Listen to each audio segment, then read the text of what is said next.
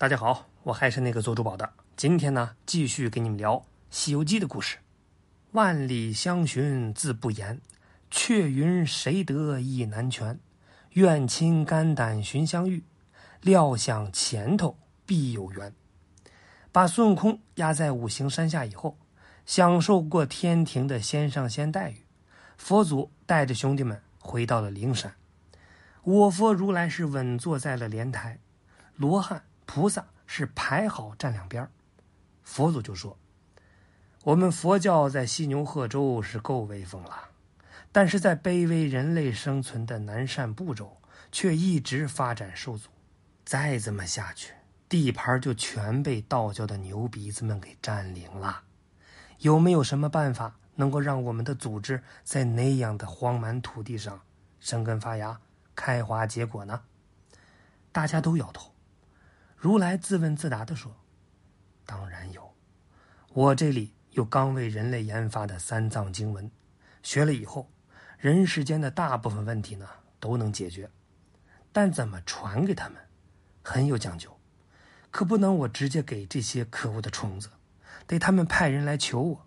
啊，最好呢还是那种历经艰难险阻、九九八十一难的，必须还得拼了老命才爬过来。”我在一脸舍不得，然后呢，很不放心的传授给他们，这才方显我佛的伟大，真经的可贵。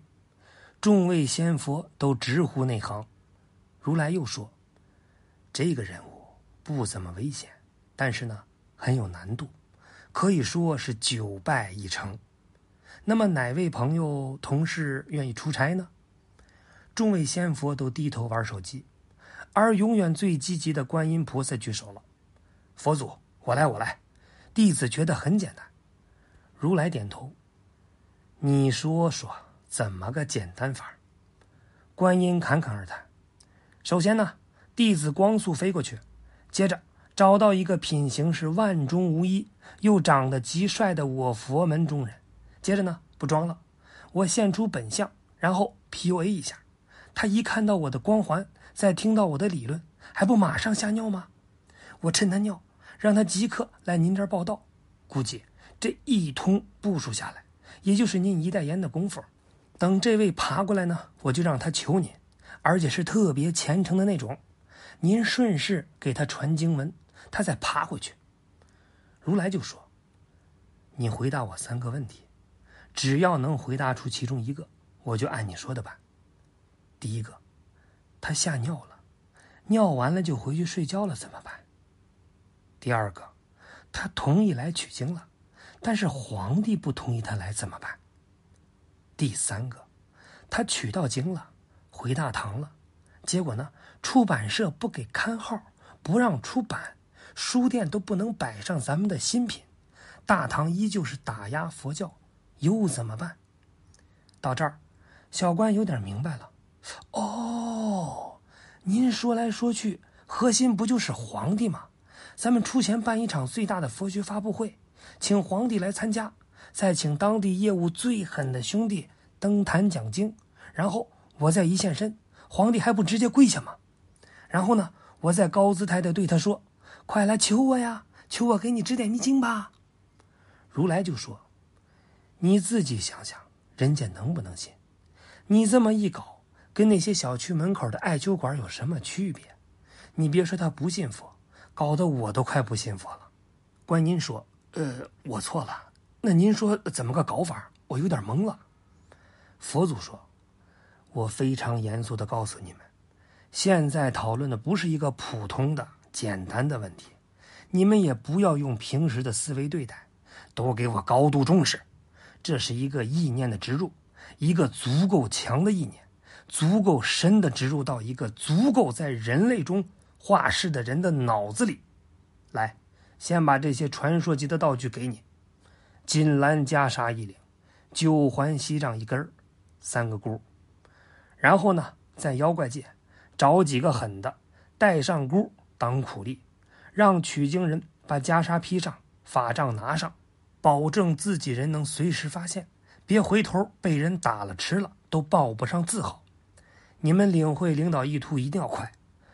看到如来老师准备工作都如此详细丰富，观音同学瞬间就抓住了思路，他说：“懂了，弟子呢来安排。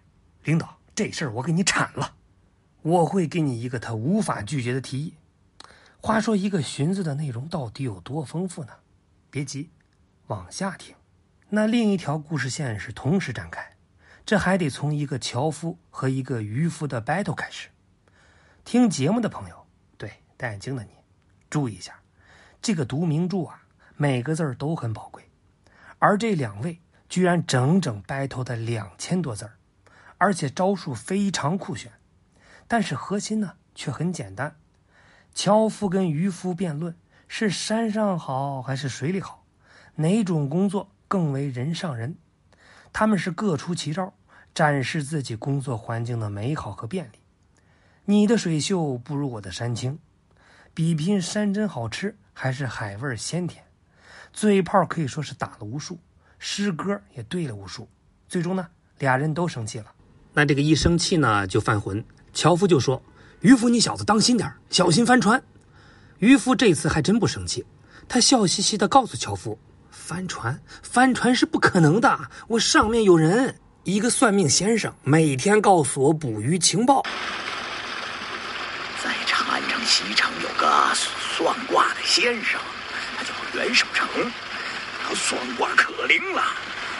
我每天送他一尾金色的鲤鱼，他给我算一卦，告诉我在哪撒网，在哪抛钩。只要按照他说的做呀，我每天都能打上这么多鱼啊！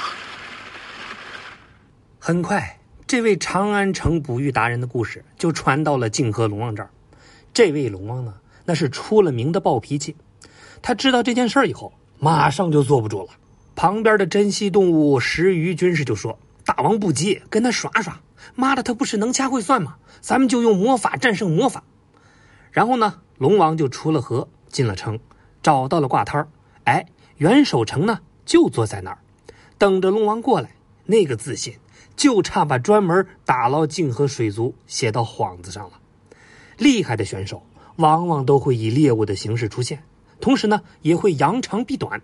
地面厉害就赶紧进地面，战力强那就硬碰硬对轰。龙王就说：“咱们打文明架不比 KO，比点数。你说哪天下雨，下多少点儿？”不管袁守诚说的是什么，龙王都觉得赢定了。那是关公面前耍大刀，消防队面前你卖桶装水，你是不是作死？哎，结果圣旨一到，龙王懵了。这姓袁的情报从哪儿搞来的呀？余则成吗？不过毕竟有权力在手里，为了赢，龙王决定暗箱操作。你说什么？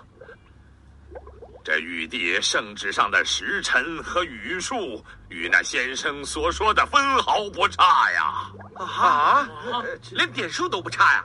呃，我输给他五十两客银倒没有什么，可是有这样的能人，我这泾河水族怕是以后……父王，啊，我有办法，管教他输给我们。